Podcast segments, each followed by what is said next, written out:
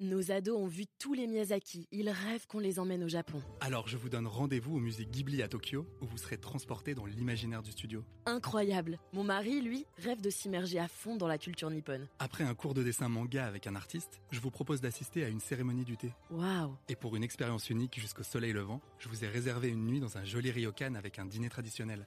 Je nous y vois déjà. Avec Marco Vasco, ne rêvez plus, vivez votre voyage l'esprit libre. Au rendez-vous sur marcovasco.fr pour imaginer votre prochain voyage sur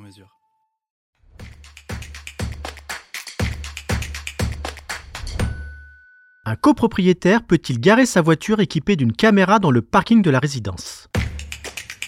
Vous écoutez un podcast imaginé par Le Particulier, le média de référence pour mieux connaître vos droits au quotidien. Aujourd'hui, nous répondons à la question de Louise.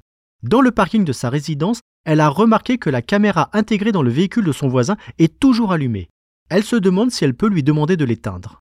Alors à vos droits Prêt Partez avec le développement des dashcams, ces caméras embarquées dans les véhicules qui filment la route en permanence pour des raisons de sécurité, se pose la question du droit au respect de la vie privée. Vous vous inquiétez que votre voisin de parking capte des images à l'insu des résidents? Votre inquiétude est légitime, Louise. Tout d'abord, sachez qu'un copropriétaire a le droit de disposer de ce type d'installation dans son véhicule pour son utilisation personnelle et un usage privé. Soit votre voisin éteint sa caméra lorsque sa voiture est garée dans le parking de l'immeuble, et vous n'avez alors aucun moyen d'action contre lui, soit il laisse sa caméra allumée en permanence pour assurer la sécurité de son véhicule en stationnement, et c'est plus problématique.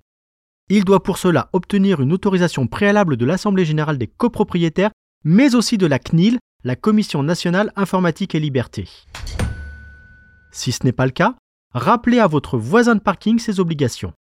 Faites-vous assister au besoin par le conseil syndical et le syndic de l'immeuble. À défaut de réaction, vous pouvez essayer d'obtenir une preuve de la captation d'image par un commissaire de justice. C'est comme cela que l'on appelle désormais les huissiers. Muni de cette preuve, vous pouvez le signaler à la CNIL et agir au civil en violation de la vie privée. Vous pouvez aussi agir au pénal, l'enregistrement sans consentement d'images dans un lieu privé constituant une infraction passible d'un an d'emprisonnement et de 45 000 euros d'amende. Le monde est devenu une immense caméra, alors souriez s'il vous plaît. Je suis Arnaud Saugera, journaliste au particulier. Merci d'avoir écouté cet épisode.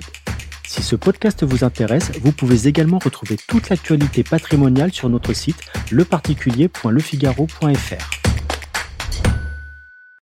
Nos ados ont vu tous les Miyazaki. Ils rêvent qu'on les emmène au Japon. Alors je vous donne rendez-vous au musée Ghibli à Tokyo, où vous serez transporté dans l'imaginaire du studio. Incroyable. Mon mari, lui, rêve de s'immerger à fond dans la culture nippone. Après un cours de dessin manga avec un artiste, je vous propose d'assister à une cérémonie du thé. Waouh. Et pour une expérience unique jusqu'au soleil levant, je vous ai réservé une nuit dans un joli ryokan avec un dîner traditionnel. Je nous y vois déjà. Avec Marco Vasco, ne rêvez plus, vivez votre voyage l'esprit libre. Au rendez-vous sur marcovasco.fr pour imaginer votre prochain voyage sur mesure.